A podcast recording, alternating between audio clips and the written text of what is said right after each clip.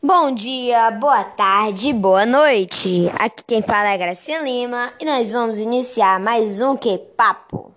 Então, a Coreia do Sul, ela se reergueu após anos e mais anos de guerra para se tornar uma potência industrial.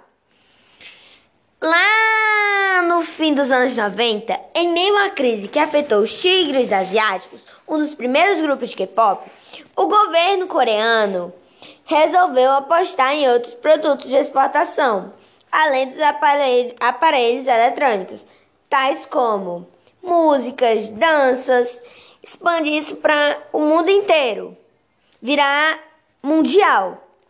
E eles resolveram exportar nada mais, nada menos que a cultura pop.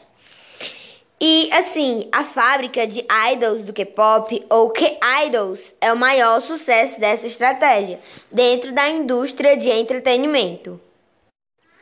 E assim a gente vai acabar o nosso K-Papo de hoje. Até o nosso próximo podcast. Tchau, pessoal!